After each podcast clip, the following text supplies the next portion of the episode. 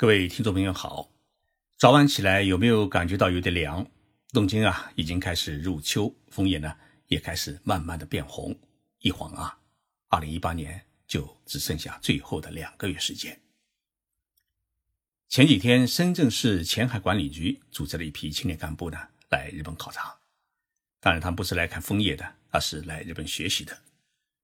这些青年干部啊，都是处级干部。掌管着中国这一开放最前沿地区的发展的未来。前海地区位于深圳南山半岛西部、伶仃洋的东侧、珠江口的东岸，包括南头半岛西部、宝安中心区，是珠江三角洲广东、深圳、香港一个发展主轴上的一个重要的节点。定位呢是未来整个珠三角的曼哈顿。规划中的前海合作区将侧重于区域合作，重点发展高端的服务业，发展总部经济，打造区域中心，并作为深化深港合作以及推进国际合作的一个核心功能区。这次考察团请了不少日本专家给他们上课，也叫我给他们讲一课。讲什么好呢？他们说啊，徐老师，你给我们讲讲日本的大社会、小政府的建设问题吧。我说好啊，就给大家讲讲日本的各级政府如何服务于民，如何推行最多跑一次的做法。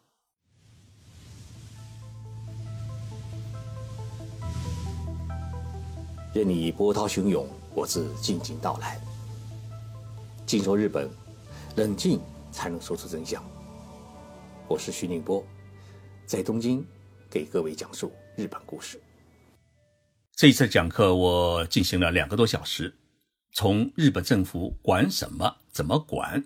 如何做好政策规划等几个方面呢，介绍了日本建设小政府大社会的经验与做法，着重呢介绍了日本各级政府最多跑一次的做法。为什么我重点要讲一讲最多跑一次的问题？因为我的老家浙江省政府这几年呢，在重点推行这一服务。今年九月，李克强总理访问了舟山新区，特别去视察了大众商品交易中心，了解了最多跑一次的实践情况。他在视察之后对舟山市民们说：“最多跑一次的行政改革的底线是要做到不为难企业、不烦扰百姓；的更高的目标，则是要真正做到利企便民。”最多跑一次的政府服务呢，在日本已经实施了几十年。在日本国民的心目当中啊，最多跑一次是政府当然应该做的事情，因为政府呢必须给市民提供便利，做好服务。如果想当老爷，那么就会遭到市民的公开批评。那么我们来看看日本各级政府到底是如何做到最多跑一次的呢？第一啊，公务人员呢。要有绝对的服务意识。无论是东京都政府还是乡村的政府，类似于中国的那种办证中心，都是设在政府大楼的一楼或者二楼。也就是说啊，政府的最大职能就是为市民们办理各种生活手续。日本的公务人员都有一种基本的认识，那就是他的工资来自于市民交纳的税金。有了这种意识呢，也就有了服务意识。每一位纳税人，包括小学生，哎，小学生也说啊，自己也是纳税人，因为买一个面包，他也要交纳百分之八的消费税。那么，纳税人来到政府大楼办事，就意味着供养自己的人来到了自己的身边，所以呢，不敢有脸难看的事情，必须是笑脸相迎，细声细语，耐心解答。譬如在呼叫前来办事的市民时啊，叫他的名字，比如说他的名字叫田中。那么就不能使用普通的叫法，比如说叫田中山，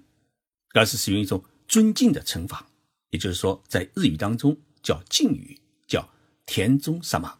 也就是说他是你尊贵的客人。第二呢，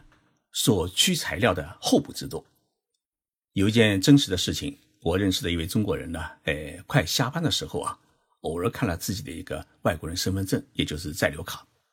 看了之后，他吓了一跳，因为签证是当天到期。签证如果过期的话呢，你就成了不法自在者，就违反了日本的法律，就意味着有可能会被驱逐出境。当他打车赶到东京入国管理局时，已经是快接近下班的时间。本来呢，办理签证的更新手续至少需要护照、纳税证明、还有在职证明、照片等基本材料，但是他只在现场填了一张表格就交了上去，所有的材料呢都来不及准备。接待他的窗口的工作人员只说了一句话：“哎，你好危险啊！”于是呢，就接受了他的。签证的更新申请，那么所需要的这么多材料怎么办呢？工作人员不是叫他明天你把材料送来，而是交给他一张纸，纸上面呢都写着所需要的各种材料。另外呢，还递给他一个信封，那么信封上面已经印好了收信人的地址。窗口的工作人员对他说：“啊，你把这些材料准备齐全之后寄给我们就行。”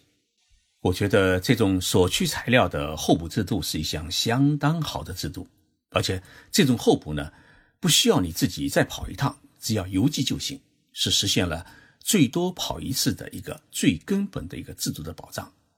而这种候补制度的实施，也避免了机关事难办问题的出现。第三，照顾老人群体，不强制搞网上申报，在互联网时代。网上申报呢，已经成为一种潮流，但是，在网络发达的日本，日本各级政府呢，坚持不强求搞网上申报。一方面呢，因为相当一部分老年人他不会上网，必须呢照顾到这一群体，同时，也认为网上申报虽然便捷，但是呢是属于冰冷服务，申报者有疑问有困惑，往往在网上得不到解答，无法交流，因此呢。需要面对面的一个温暖的服务。第四，中午不午休。日本各级政府中午是不午休的，工作人员呢是轮流吃饭，窗口呢是坚持开放。为什么要这么做？因为政府发现啊，有工作的公司白领们平时上班，只有在中午一个小时的午休时间，可以不用请假呢，跑到政府大楼里面来办事，所以。如果政府办事窗口实现午休制度的话，那么势必造成这些公司白领们啊有事无法办。所以，从服务大众的角度出发，中午办事窗口也是要全部开放的。另外，名古屋市政府等一些日本的地方政府呢，更是设置了星期天的服务窗口，让那些平时工作繁忙的人呢，可以在星期天去市政府办理各种手续。日本地方政府服务民众的第五种做法呢，是把办证取证中心建在闹市区。大家知道，东京作为日本政治与经济文化的中心，那么这个城市呢，它比较特殊。每天在这个城市里面上班的人啊，大多数呢不住在东京，而是住在郊县，比如说像住在神奈川县、千叶县、埼玉县、山梨县。那么日本的一个县呢，就相当于中国的一个省。就像人在上海市中心上班呢，呃，住在浙江省的杭州、嘉兴、湖州市，或者住在江苏省的苏州、无锡、镇江市。而蜘蛛网式的跨区域地铁轻轨呢，哎，每天把六百多万白领从郊县送到东京市中心上班，然后呢，到了晚上以后啊，再把他们送回家，在路上花一个小时上下班。在东京呢是属于正常的事情，那么问题来了，这些居住在郊县却在东京市区上班的白领们，假如需要办证，中午也不可能赶回郊县政府去办，那么办了之后也难有时间去取，那怎么办呢？这些郊县政府啊，于是就在东京最为繁华、哎最为中心、交通也是最为便捷的地段呢，设置政府的派出所，这个派出所呢。不是公安的派出所，而是政府的派出办事机构。比如说，在有乐町车站前，也就是银座、涩谷车站前、东京车站前租借商务办公区，设立办事取证中心，为在东京工作的自己的县民们啊提供一个办事的便捷。而对于东京市民们来说，最为便捷的是护照的办理中心，那么这个中心呢，就设在有乐町车站前的大楼里面。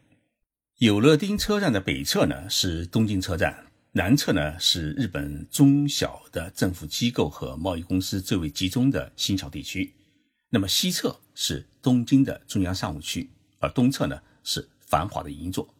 可以说是东京的整个的商业的枢纽中心。周边有六条的轻轨和地铁相连，交通是极为便利。东京护照办理中心就设在有乐町，而且晚上营业时间到十九点。在这个中心呢，不仅东京的市民可以办理护照，附近郊县的县民也都可以在这里办理护照。东京都和日本一些地方城市更是与二十四小时的便利店合作，像罗森呐，还有全家，在便利店里面啊设置政府各种证明发行的 ATM 机。你可以在这种专用的 ATM 机上面获取各种证明，实现零次奔跑。同时，你在便利店里面还可以带取护照、驾照。第六，政府把办证需要的条件和所需要的材料呢做到详尽公布、透明说明。在日本各级政府的网站上面，大家可以看到市民的办事窗口的服务内容总是放在政府网站最醒目的地方。让市民嘛，一打开政府网站就可以马上找到，办理各种手续所需要的材料的说明也是十分的详细。那么大多数还附有表格的填写的参考案例，告诉你应该怎么填，该注意哪些事项，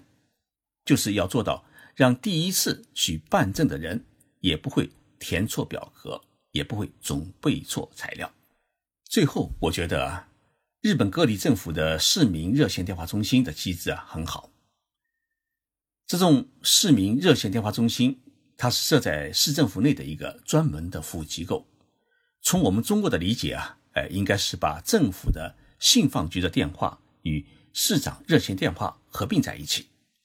市民对于政府的任何的批评意见和建议，以及办理各种事情的咨询，还有像市政府管理的一些市民中心。文化中心等公用设施的租用等等，都可以打这个电话预约或者咨询。我试打了部分地方城市的这一热线电话，基本上呢都是在上午八点开始服务，到晚上二十一点结束，而且呢一年当中是三百六十五天不休息。这一市民热线电话有一个功能是很不错的，就是你咨询相关问题，电话中心呢可以直接把你的电话。接到市政府的相关部门，由市政府部门呢直接与你对接。当然，这个电话中心还可以接收传真、邮件联系。除了这个市民热线电话之外，所有城市呢都另外有一个市长专线。那么，这个市长专线呢，一般都不是电话，而是在市政府网站的市长的专用网页上面啊，直接可以给市长填写邮件，提出你的要求和建议。我注意到，许多市长在这个页面上面都会写上这么一个保证：您的邮件我一定会亲自拜读和处理。以上呢就是日本各级政府便民服务的做法。这些做法呢，保证了市民办事最多跑一次，而且各地政府呢通过与二十四小时便利店的合作，